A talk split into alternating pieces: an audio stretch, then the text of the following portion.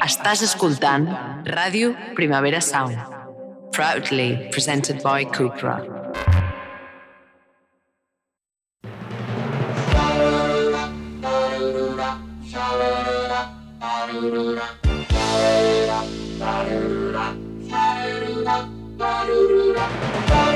Marea nocturna, con Desire de Fez, Jordi Sánchez Navarro, Xavi Sánchez Pons y Ángel Sala.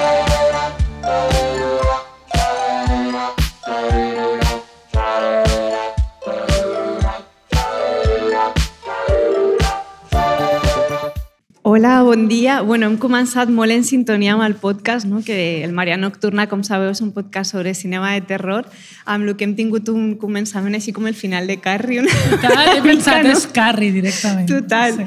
Eh, amb el que, bueno, abans de començar a parlar, donar-vos les gràcies per, per haver vingut a aquestes hores, que és diumenge i és molt d'hora, i bueno, encantada de participar en aquesta jornada sobre entorn a la pressió estètica, en representació del Maria Nocturna, que ja sabeu que som quatre, però en aquest cas he vingut jo sola, i amb una convidada que m'estimo molt, que és la Laura Fernández, escritora, periodista, amiga meva i experta també en terror. I una mica el plantejament d'aquesta conversa era explicar una mica des del nostre punt de vista com el cinema de terror i també la literatura, d'una manera a vegades molt directa i altres vegades d'una manera una mica més eh, velada, no? No, no tan directa, no tan clara, eh, té aquesta capacitat de parlar del tema que ens ocupa avui, no? que és el tema de la pressió estètica i ha parlat d'assumptes com el tema del bullying, el tema de, de la imatge, com es representa la, la bellesa i em va semblar que era molt bona idea parlar amb la Laura perquè a més tenim fins i tot com episodis eh, personals no? de, de, de situacions que l'altre dia parlant eh, ens recordàvem un dia que vam anar a Sitges, les dues, amb les nostres parelles, a veure una pel·lícula que es diu The Stylist, que és una pel·lícula sobre pressió estètica, i que a mi no em va agradar molt i a ella li va agradar molt. I, sí, I quan vam sortir de, de veure la pel·li, vam anar caminant cap al, cap a l'hotel i així, i jo li anava donant les raons per les que no m'havia agradat, i ella, al contrari, m'anava explicant per què sí. No? I quan jo vaig arribar a l'hotel vaig pensar, ostres, crec que no l'he entès perquè a la Laura li ha agradat molt, la Laura en sap molt, és molt intel·ligent, segur que no estava una mica dormida i a ella li va passar una mica al contrari, no? Va ser com, si la Desi diu que és dolenta, potser és dolenta i no me n'ha donat en cap moment, no? Eh, explico una mica... Bueno, gràcies per mm. convidar-me, Desi, gràcies a totes per venir. I, i bueno, explico una mica de què anava aquesta pel·li, que és una tia que és perruquera i, i, i és alhora assassina en sèrie. Uh -huh. A mi m'agrada moltíssim perquè jugava amb aquesta idea de posar-te més guapa i com passa una mica Jennifer's Body, no? la idea de, de la bellesa com una cosa que, que se't pot menjar. I en aquest cas ella era l'executora, com a perruquera, d'aquesta de, de l'assassinat. No? I m'agradava molt perquè mai, m'agrada moltíssim perquè mai havia vist la figura de l'assassinat en sèrie en una dona, en una noia maca eh, i que a més treballava amb la idea de la bellesa posant-te maca. Mm -hmm. I, I era una assassina en sèrie clàssica, com si diguéssim el Dahmer de Ryan Murphy, no? eh, en la que veus tot el procés de, de l'assassina, no? què fa amb el cos... Això és una cosa que, no, que a més, com estem parlant, parlant des del terror i la pressió estètica, és jugar molt amb la idea del cos, mm -hmm. sempre, no? I com es transforma el cos, com, bueno, com, com es deforma en el sentit o com, o com s'apaga, com, com es destrueix des del punt de vista de l'assassina que està tan farta de la seva vida i de, i de no haver encaixat, perquè a més aquesta noia té, té sí, com comú, que arrossega un trauma, no? Sí. Té en comú amb Carrie, que, era, que és el, el llibre i la pel·lícula amb qui volem començar, amb la que volíem començar a parlar, té en comú amb Carrie això d'arrossegar haver sigut el patito feo no? de, de la classe, haver-ho segut sempre i haver-se haver col·locat en aquesta posició de poder menor, que és la de posar-te en maca a dins una perruqueria, tenir la seva pròpia perruqueria i exercir aquest tipus de poder. No? Vols, creus que ets maca, vols ser encara més maca eh, i jo faré una cosa amb tu que ja et farà maca per sempre perquè no tornaràs a sortir d'aquí. No? I jugar amb aquesta, bueno, amb això de, també de, de deixar un cos bonic, no? la, la cosa de i a mi m'agradava per molts motius, però sobretot narrativament. Potser la pel·lícula, la Desi va veure tots els, fallos contras, tècnics, no? no? Sí. Totes les coses que potser la pel·lícula era simple, no? A nivell... eh, També era És una dirigida... pel·li molt petita, molt- Això, sí. era dirigida per una noia que sempre, i això passa tota l'estona amb les pel·lícules que hem triat, a més són sempre dones Mhm. les que parlen de com això ens afecta des del terror i d'una forma molt salvatge. I aquella ho, feia des d'un punt de vista una mica... Era, aquest personatge de Stylets era una mica un contrari de Batman, en el sentit de que ella eh, aconsegueix tot això per fer el mal, no? però per ella, en el fons, està redimint-se cada cop. No? És com una mena de redenció, eh, no només jugant amb els, aquests cossos, sinó acabant amb la vida d'aquestes noies. I a mi narrativament em va semblar increïble, és una pel·li que costa de veure. Sí, no és fàcil de trobar. A veure si feu una mica d'investigació la trobeu. És una pel·li que deu tenir 3 anys o així, més mm. o menys, es diu The Stylist. I és interessant, a mi em va guanyar després de parlar molt amb la Laura, sobretot pel plantejament que ella donava de la història. I, i tu has citat, parlant de The Stylist, una pel·li que per mi és molt seminal d'aquest tema, que és Carrie, no? tant el llibre com, com la novel·la, eh, perquè passa una cosa, quan veus Carrie, eh, feia la broma aquesta a l'inici del soroll aquest que hem sentit al començament, que és una pel·li com visualment tan increïble i, i tan agressiva en tota aquesta part final, que quan la veus per primera vegada o per segona, et quedes molt com amb aquest, aquesta part del final com de la venjança, no? que és com la part potent. Però tota la descripció que es va fent progressivament del personatge femení de, del, de la Sissy Spacek i del seu entorn és molt potent i té moltes claus entorn a la pressió estètica, no? i això passa tant al llibre com a la pel·lícula. No? El, la idea aquesta com del petito feo, no? Mm -hmm. que de fet el llibre és, està encara més subratllat perquè encara és me- menys normativa no? que, que el que és la Sissy Spacek a la, a la pel·li. No? Mm. Totalment. A la peli jo crec que van agafar en comptes de fer-la més... El llibre és, és, és una mica més és rellenita, Sí. ella no? té, té, és, és zero normativa estèticament per, per l'època o per el tema de les animadores clàssiques de, de, dels instituts nord- nord-americans.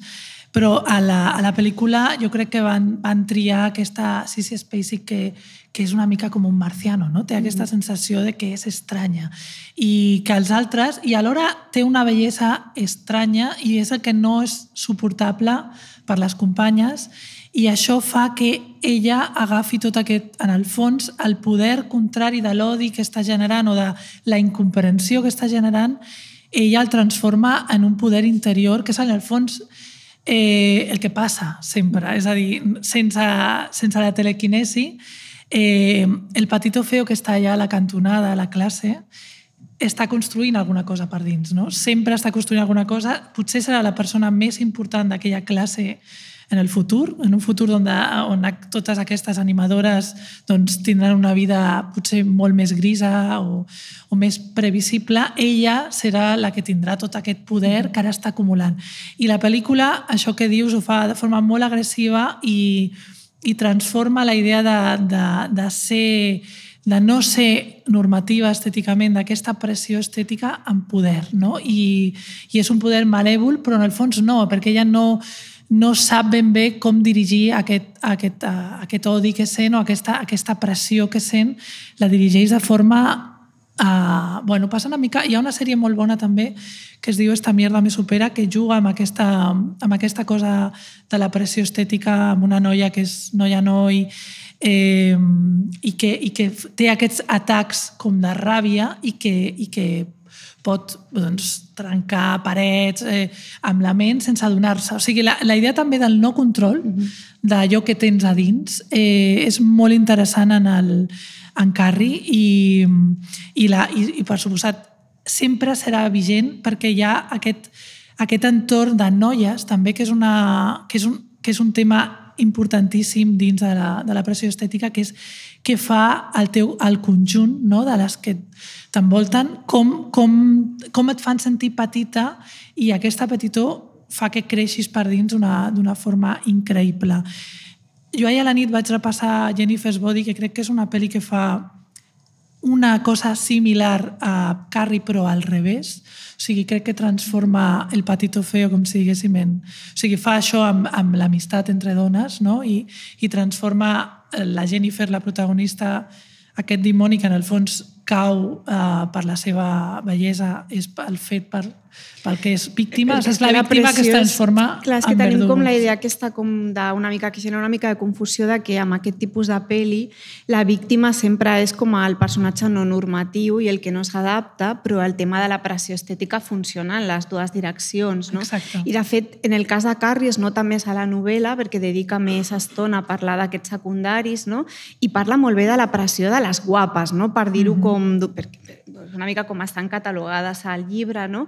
i de què passa quan has de sostenir també aquesta imatge perfecta no? i quan surts d'aquí què passa, surts del grup, ja no t'entenen igual, i el que vam fer amb Jennifer's Body vas explicar això mm -hmm. posant com a personatge protagonista principal una dona guapíssima no? I, que, mm -hmm. i que és víctima d'aquesta pressió i és la raó per la que es talla no? i que es talla d'una manera violenta. No? Sí, totalment. I té aquesta... Eh, l'única persona que la comprèn, que és la seva millor amiga, mm -hmm. que és, en aquest cas, el, el Patito Feo, l'Amanda Seyfried, que amb molta broma també, perquè feo, mai, és, mai són petitos feos. O sigui, la idea de la pressió estètica al cinema en general és una pel·li de terror, perquè, òbviament, qualsevol actriu que hi apareix fins ara, pràcticament, o sigui, ara, ara està canviant força la cosa, però sempre és com una pel·li de terror, no? perquè sempre és algú perfecte que es posa unes ulleres i ja creu que és imperfecte perquè s'ha posat unes sí. ulleres. No? Perquè un dia no s'ha rentat el cabell, o sigui, la idea aquesta ja de que, de que són sempre com dioses, no? Mm -hmm. eh, però sí, en aquest sentit, la, la Jennifer eh, és aquesta maledicció, no? Jo vaig jugar... Jo, jo tinc una novel·la que es diu La xica zombi, que és una reescritura de Carrie i en el fons vaig jugar amb tot això amb, amb també, i m'interessava moltíssim la maledicció aquesta de, de la guapa també, o sigui, ja la idea d'haver de, de ser sempre això, no? estar aquí a, a estar dalt eh, i no poder baixar mai i, i, i haver de ser també tot l'estereotip complet, no? Ser agressiva, tenir aquesta idea de la perfecció que, que vol destruir les altres, que això es veu molt també a una altra pel·li, que és Neon Demon, Totalment, que, sí. que aquesta pel·li és això... Eh, I Cisne Negro també, són dos exacte. pel·lis que una mica parlen de lo mateix, no? Sí, que, que, que, bueno, que agafen la idea de la bellesa pura, no? Aquesta bellesa que no odia i que no i que, no, i que només vol ser millor o ser, o ser perfecta o que potser no sap que és perfecta, no? en el cas de Neon Demon, però allà, aquelles que l'envolten i que han ha lluitat molt, com si diguéssim, per aconseguir allò, eh, volen destruir-lo o volen, fins i tot en el cas de Neon Demon, aquest canibalisme no? de menjar-se allò que la bellesa, no? Per, per... Perquè és una bellesa natural, a més, encara no és una bellesa que s'hagi hagut de tocar de manera artificial, no? I, I això és un tema que està tant a Cisne Negro com a, a The Neon Demon, però a The Neon Demon moltíssim, no? Que és també què passa quan, quan tu encara ets vella però ets més gran i el tema de l'edat està també molt present en el cinema de terror, no? I de cop arriba mm -hmm. la nova que és vella però jove també, i aquesta bellesa és una cosa que s'entén com una cosa com pura, no? I l'altre ja no, l'altre és més artificial. De fet, en el cas del Nicolas Winding Refn, quan fa eh, de Neon Demon, eh, vol portar tant al límit aquesta idea d'una bellesa que ja no és pura, que és una cosa que està treballada, que les textures de la pel·li són com de, com de, de, de revista de moda, no? I això és una declaració d'ell, no? Que volia fer com una cosa totalment... Eh, que la bellesa ja fos com una cosa molt abstracta, no? I això es nota molt aquesta amenaça no? entre aquesta bellesa nova i pura i tot el que representa el món aquest, aquestes models que ja estan totalment transformades per una qüestió de mantenir aquesta idea de bellesa d'una manera tan artificial, no? Sí, sí.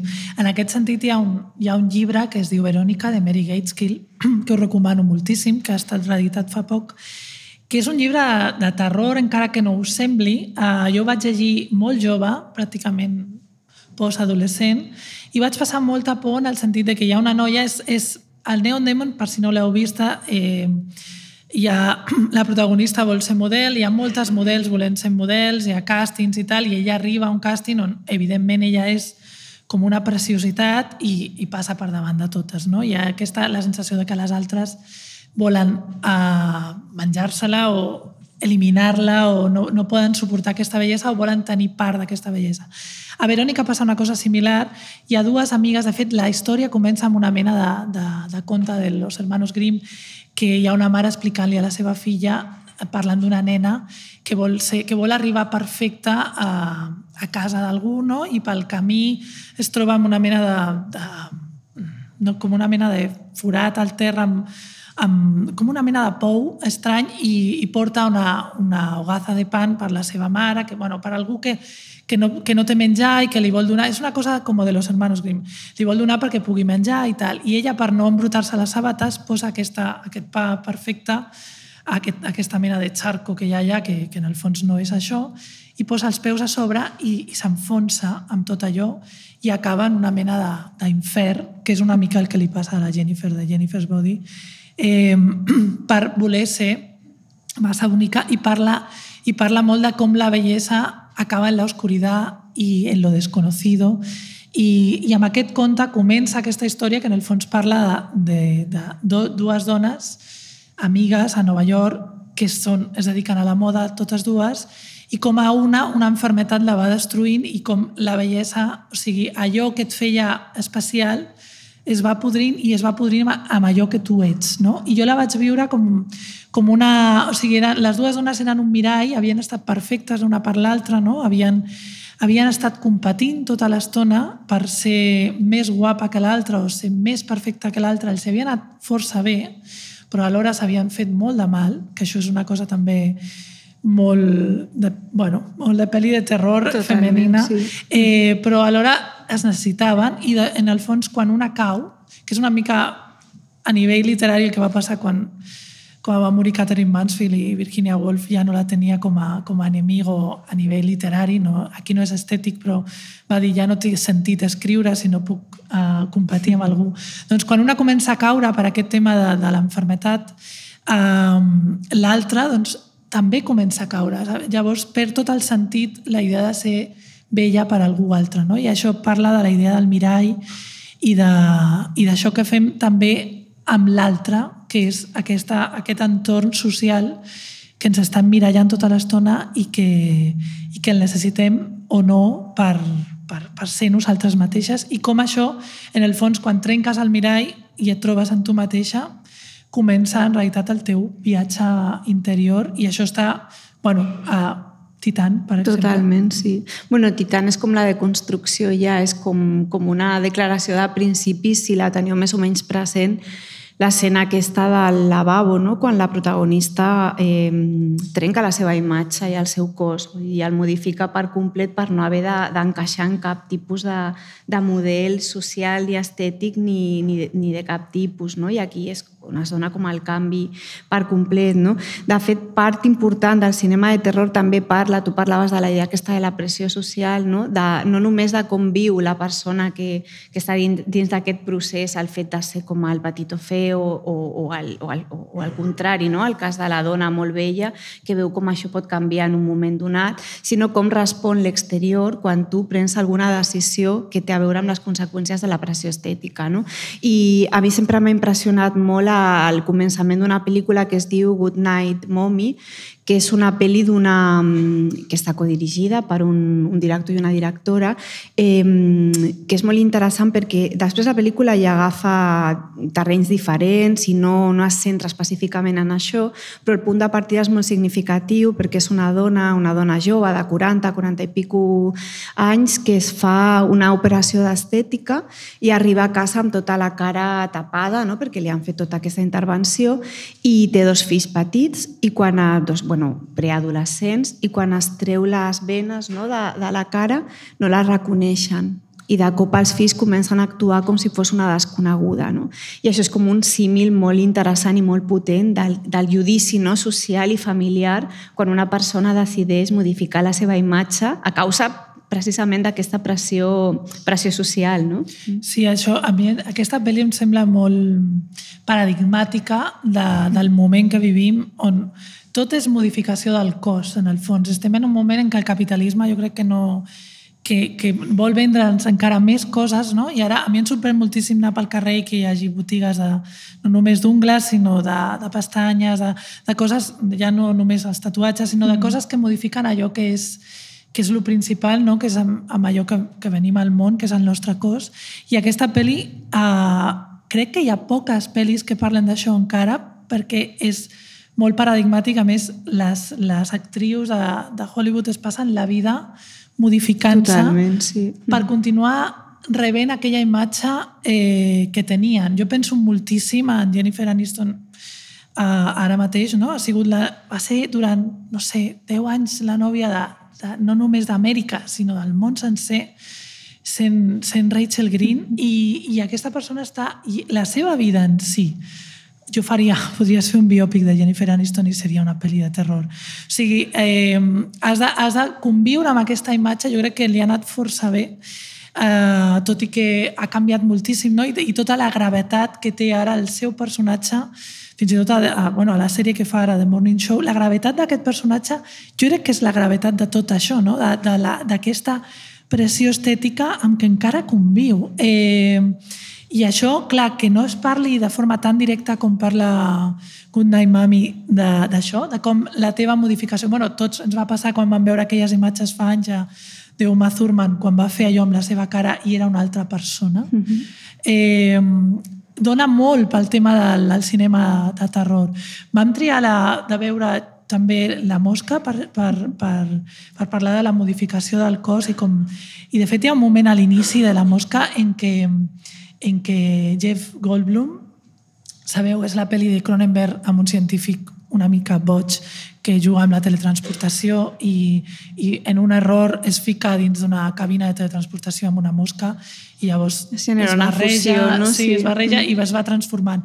I llavors ell al principi se sent molt bé no? i considera que, és, que el cos està, està donant el millor de, de si mateix i vol que la seva nòvia, que és Gina Davis, que joveníssima, o sigui, és una altra persona també, eh, vol que ho faci també per, per estar els dos al mateix punt i, i llavors ella té molta por, no? perquè veu que ell està transformar-se d'alguna manera i ell li diu en un moment determinat tens por de, de no ser com els altres, tens por de, de no encaixar. I clar, aquesta idea de la, de la modificació del cos en, aquesta, en aquest diàleg tan violent, en el fons, ella no té cap por de no encaixar, no? Ella és una periodista suposadament molt liberada i tal, i ell no està veient que no és això el que passa, sinó hi ha l'ambició, també hi ha parla d'allò que et cega quan, quan estàs en aquest punt en què només tu veus o necessites aquesta transformació i l'altre, des de fora, no? potser el company o la companya que tingui la Jennifer Aniston al voltant li ha dit molt, molts cops estàs preciós així com estàs, no? però ella vol l'altre, no? Vol és, aquesta... que, és que jo crec que el més interessant d'aquesta pel·li és que molt, moltes d'aquestes pel·lis que estem comentant, tot i que estan molt bé, tenen una mica com de tratado sobre la bellesa o com, com molt de tesi, no? com mm estem parlant de les conseqüències de la pressió estètica, bla, bla, bla. I en canvi aquesta pel·lícula fa això, però a la vegada no deixa de banda la part emocional, vull dir que al cap i a la fi estem parlant de persones, no? I és una pel·li que posa el foco a la història d'amor no? entre ell i la periodista. I això és molt interessant perquè omple molt el radi de la, de la història. No? no és només parlem d'això de manera teòrica, sinó que estem parlant de persones, no? que és una mica el reverso de la de Nicolás Winding Refn, que és una abstracció no? sobre la bellesa. Tu ja arriba a un punt en què no pots empatitzar ni amb la protagonista, no? perquè ja tot es mou en un terreny com molt artificial. No? I en canvi aquí, en tot moment, per això és una pel·lícula que una mica ha transcendit com una, una gran pel·lícula d'amor. I és mm. per això, no? perquè et parla de totes aquestes coses, però a la vegada mai no oblida que és gent que està patint, no? Aquesta persona que ha deixat de ser qui era pel fet d'intentar sentir-se millor, més atractiu, més fort, més jove també, que és una idea que també es llança, que està molt present en aquest tipus de pel·lis, i com pateix la persona que està al costat, no? Que és el contrari de Good Night Mommy, que, que no pateixen, vull dir, jutgen Clar. només, no? I això fa que la pel·li sigui molt, molt interessant, no? Perquè la part, el factor humà, no queda mai en, una, en un segon pla, que és el que passa amb Titan, que és una pel·li que és molt teòrica, música, però mai eh, estalviant emocions. Vull dir, tu estàs tota l'estona amb aquest trajecte acompanyant a la protagonista i acompanyant també aquest pare, no? aquesta figura del pare que fa pensar Landon. No? Mm-hmm. Sí, en realitat la, el, el tema de Titan ja sobrepassa, no? perquè és, realment és la destrucció. I això és molt interessant d'un cinema que tu parles moltíssim, ara, que és el cinema de, de, de les dones que fan terror, que, que treballen molt amb la destrucció del cos. Totalment, sí. Eh, I aquí és, òbviament, l'extrem... Eh, l'extrem màxim, no? perquè el cos és, bueno, ja és fins i tot una màquina, no? també tota la part de crítica que hi ha en el fet de transformar-te en, una, en una màquina, no? acabant, acabant sent una cosa metàl·lica, sense sentiments i, i amb molta emoció, però només una, que és la ràbia o és aquesta, que, que en el fons tornem a, a Carri, no? tornem a la, a la idea que en el fons és la pressió, no? o sigui, tot està pressionant des de fora i perquè estalles, explotis. clar. Mhm. Sí, sí, de maneres diferents, però acabes estallant, no? Això que dius del tema del cos, que és una passada, i això ha sortit a, tant la Laura com jo, i segur que vosaltres, amb coses que feu amb les vostres feines i així, tot el tema de com el cos durant molts anys havia estat una mica en segon pla o fins i tot s'havia negat, no? Era una cosa que no sortia a les pel·lis, que no sortia als llibres, no? I de cop apareix tota una nova literatura i sobretot un nou cinema i dins d'aquest cinema, el cinema de terror és clau, que parla del cos no? i que recupera un altre, co un altre cop el cos pel cinema, la imatge del cos, la càmera que s'apropa al cos. I això és interessant perquè té a veure amb això, amb un tema que té a veure amb això i amb altres coses, eh? com qüestions de gènere i, i, i de més, no? però, però té a veure claríssimament en que era un tema que estava com en segon pla o que molta gent no parlava i que ara tenim aquesta necessitat perquè és important. De fet, si fem una jornada sobre això és perquè ens afecta a totes, no? Sí, i eh, parlant això de, de, de la literatura, volíem parlar també d'un parell de, de, De contes, relatos, de sí. relatos de, de Mariana Enríquez, eh, de la qual som molt amigues i molt fans, les dues. Eh, té dos relats... Eh, és, el llibre és... Eh, Estan... qual, quin dels dos? El, Ara no recordo quin dels dos era. És dels dos llibres de relats, no sé si és en les coses que perdimos en el fuego o en l'altre. Ara no sé. és les coses que perdimos en el fuego. Estan els dos allà i eh, un d'ells es diu Nada de carne sobre nosotras i parla d'una... En realitat parla d'una obsessió, però una obsessió en el fons per l'amor, però és per la desaparició i parla... Crec que els dos, els dos relats, l'altre es diu Fin de curso, Sí, estan, Um, estan al llibre aquest, eh? El... Nada de carne sobre nosotras parla d'una forma, des del punt de vista del terror, parla de l'anorèxia, però, però sense que ho vegis eh, clarament, perquè la, la idea és, és tan simple com una noia que un dia va pel carrer i es troba una calavera al terra al costat d'uns bueno, com una, no sé si és una, és una, és una clínica odontològica, és una cosa de, de dentistes i amb l'humor de la Mariana és una cosa molt simpàtica al principi, se l'emporta a casa i la comença a cuidar. Eh, li compra coses i, i llavors comença a voler ser com ella, a voler ser una calavera. No? Llavors se n'oblida totalment de la seva vida, se n'oblida del seu nòvio que està allà i acaba marxant, se n'oblida de menjar, se n'oblida de tot perquè vol estar fantàstica com la Vera. Eh, I utilitza la idea de l'obsessió i l'obsessió per la mort i la fascinació per, per un objecte en concret, que és aquesta calavera, per fugir de la seva vida, no? perquè és una vida que en aquell moment... Una cosa que fa molt bé la Mariana és que amb dues frases te n'adones que aquesta noia no està bé, però no necessita explicar-te el motiu pel que no està bé, simplement no està bé i comença a, se comença a marxar, com si diguéssim, no? i es comença a apagar i, i passa que, bueno, comença a ser com la Vera i, i no, acaba com acaben les històries de, de terror. I després l'altra de fin de curso, que també una cosa que volia dir que és que sempre totes aquestes pel·lis tan Carrie com Jennifer's Body, com la xica zombi mateixa, el llibre que vaig escriure, acaben sempre en el baile de fin de curso, no per casualitat. És el lloc on hi ha més pressió estètica i de tot tipus social i, i tot acaba allà, no? És el, és el moment que si, si estalles per a bien o per a mal és allà. De fet, fins i tot en el, si te'n vas a l'altre extrem, que és el tema de la comèdia adolescent dels 80, per exemple, una subtrama sempre és sobre l'estilisme, no? la imatge que tu portaràs el dia, de, el dia del ball de, de fi de curs. No? Totalment. Bueno, Stranger Things també és el mateix. O sigui, en el fons... I Stranger Things també la persona que més pateix és la noia que no és la que encaixa, no? Bueno, les dues, en el fons. Bueno, eh, ja la, la història de fin de curso eh, és, és la noia clàssica que està a classe, ningú veu, veu, que es diu Marcela, i que comença a fer coses estranyes, com arrencar-se les ungles enmig de la classe, bueno, coses molt heavies, eh, també davant del mirall, eh, i que ho fa, en el fons, per cridar l'atenció, però ho fa per la destrucció d'allò que ningú està veient en aquell moment, no? que és ella mateixa.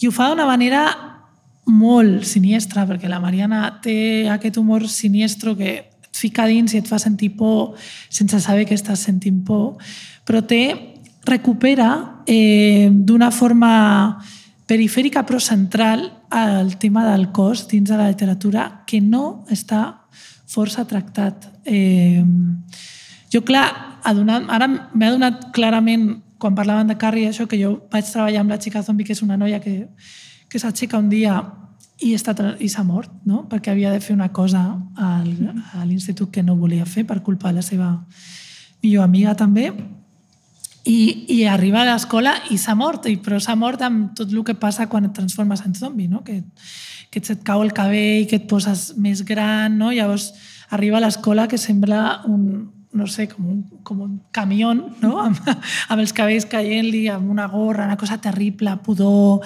I és la por també aquesta, a la transformació de l'adolescència, però també a, la, a transformar-te en allò que, que ningú estava veient, en el fons, perquè el que li estava passant és que estava, la seva millor amiga se l'estava portant cap a un lloc que ella no li agradava i ella es transforma en això, en aquesta mena de, de monstre, en un monstre gegantí, uh, perquè la vegin, no? I, I tot i així no la veuen. I és, en el fons és el mateix, és la, la sensació de mai seràs com les altres, llavors has de ser una altra cosa totalment diferent i has de destruir-te per dins.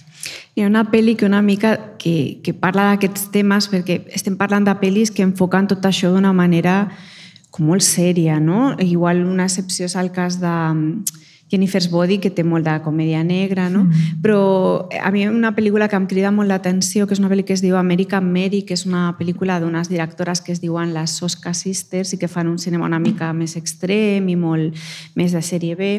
I en aquesta pel·lícula eh, parla d'una estudiant de Medicina que es vol treure com un sobresou i comença a treballar amb uns cirurgians plàstics clandestins que fan operacions molt extremes, de gent que vol canviar-se coses coses físicament però molt bèsties, no? De, de, no sé, de treure's una part del cos i cosir-la en una altra part del cos. Vull dir, ja són modificacions que tenen més a veure amb la transformació física, però té molta conya de, de tot aquest tema, no? de fins a quin punt eh, això està passant, no? que per una obsessió per, per, no només per la bellesa, sinó per definir-te, no? com per, per mostrar-te d'una manera diferent i distingir-te de la resta, ets, ets capaç de, de sometre aquest tipus d'operacions, sinó també per, per com veiem que passa això i no fem res moltes vegades, no? Perquè tu posaves l'exemple de la Jennifer, ai, de la Jennifer Aniston i durant molts anys hem sigut part tots no? d'aquesta conya, no? del bullying, bullying aquest.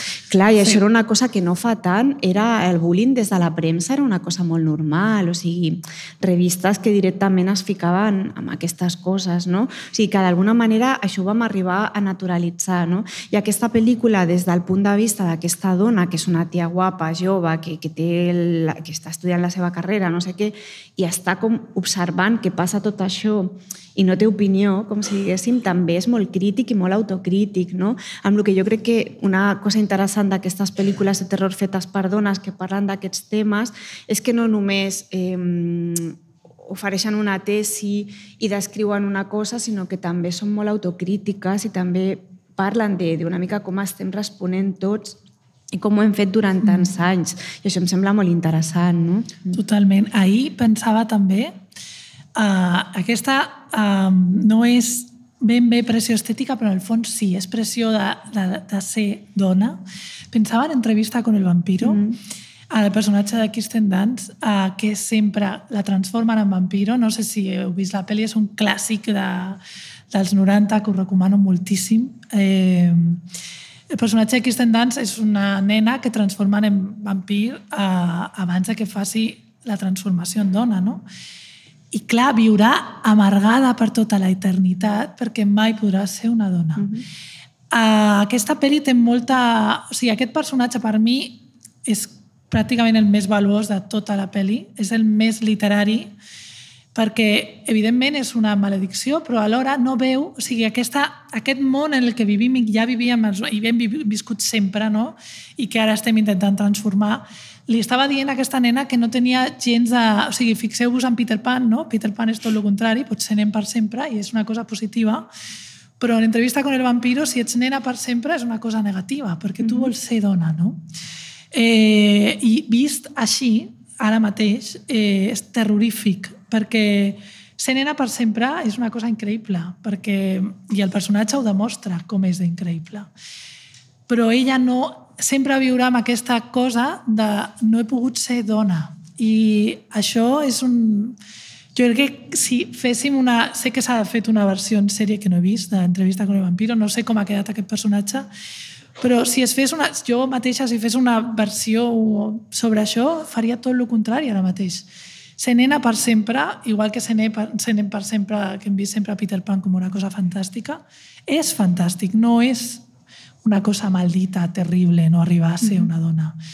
Eh, i, tot, I es veia així. O sigui, fixeu-vos en una pel·li tan petita en què aquell missatge no el veus o el veus com et fa pena la nena, no? I en realitat està enviant un missatge terrorífic a, a, la, bueno, a tu com a, com a dona i que ha sigut abans nena, que ser nena no té cap valor. De fet, és una, una pel·lícula i també un llibre que tot el tema de la bellesa i la pressió estètica està en primer, primer pla, no? i de fet a la pel·li només amb amb la idea de la selecció del cast, no? dels actors que fan la pel·li, no? ja, té, ja, ja té molt mala llet, no? ja amaga tota aquesta, tota aquesta reflexió sobre la bellesa i la importància que li donem a nivell social. No? Mm. Sí, sí, sí. Clar, agafant guapos per sempre, no? clar, no, no, total, i a més guapos que eren, clar, Brad Pitt i, i eh, Tom, Tom Cruise, Cruise eh, Antonio Banderas. Imagina, o sigui, que era com los más guapos no, de, del moment. Eh, bueno, hem fet una mica de repàs, ja hem d'anar acabant, ens queden 3 minuts, això està molt controlat avui. Eh, de tota la llista, eh, jo volia una mica parlar d'una pel·li que jo crec que va ser molt, molt criticada d'una manera molt injusta, que igual no us agrada i ara, que és Don't Worry Darling, la pel·lícula d'Olivia Wilde, eh, que tot i que era una pel·li que és veritat que els plantejaments que tenien eren com d'una ciència-ficció que, bueno, que era molt fàcil saber d'on havia agafat cada cosa, mm. però a mi em va semblar interessant que a més una actriu tan guapa no? i que durant molt temps també va estar una mica encasillada amb aquesta idea de la dona molt guapa i després és molt bona directora, no? eh, que es plantegés fer en 2022 o dos, jo crec que és de 2022 o 2021 la idea aquesta de, de com una nova versió de les mujeres perfectes, no? de, de bueno, si heu vist la pel·lícula, descriu un món en què tothom és perfecte a nivell físic, sobretot. Després, tot l'altre funciona malament, no? però tots són molt guapos. I quan saps quina és una mica la clau de la pel·lícula, que no vull fer tampoc spoiler per si no l'heu vista, t'adones que al final es mou dins, dins d'un plano de, lo, de la fantasia, no? aquesta estètica d'un món en què tothom sigui molt guapo. No? I fet per una actriu de Hollywood em va semblar interessant i en un moment com aquest. Sí, és un món completament irreal pel que mm. veureu quan acabeu la pel·li. Eh, en realitat és un món que té molt d'imaginari i que no té res de, de veritat, mm. realment. O sigui, és, és, és una mena de Matrix, eh, però de los suburbios. No? A mi m'agrada molt aquesta literatura de los suburbios també, que sempre eh, la literatura de los suburbios és molt crítica amb si mateixa, amb el tipus de vida perfecta que hi ha, eh, però l'hem vista, no? tota aquesta destrucció amb autores com, com la pròpia Shirley Jackson, tota aquesta mm-hmm. destrucció que, que porta la vida perfecta suposada del suburbi, que aquí és realment una cosa sobretot estètica perquè el món real que hi ha fora d'això eh, és tot el contrari. Us recomano molt que la veieu. És, crec que és una molt bona actualització de les Mujeres Perfectes. Mm. Crec que és perfecta en aquest sentit i, per, i feta per, per una dona del món de Hollywood té tot el sentit. Jo penso que això només està començant. Mm, Crec totalment, que arribarà sí. molt més. I a més, jo estic convençuda de que una de les de, bueno, un dels focus principals a l'exploració d'aquests temes serà el terror, i és que ho tinc claríssim, i el fantàstic, tant des de la literatura com des del, des del cinema. Moltes gràcies, Laura. Un no, plaer sempre. Em fa gràcies. molta il·lusió parlar amb tu. Moltes gràcies a tots els que heu vingut i gràcies a Ràdio Primavera Sound per convidar-nos. Moltes gràcies. Gràcies.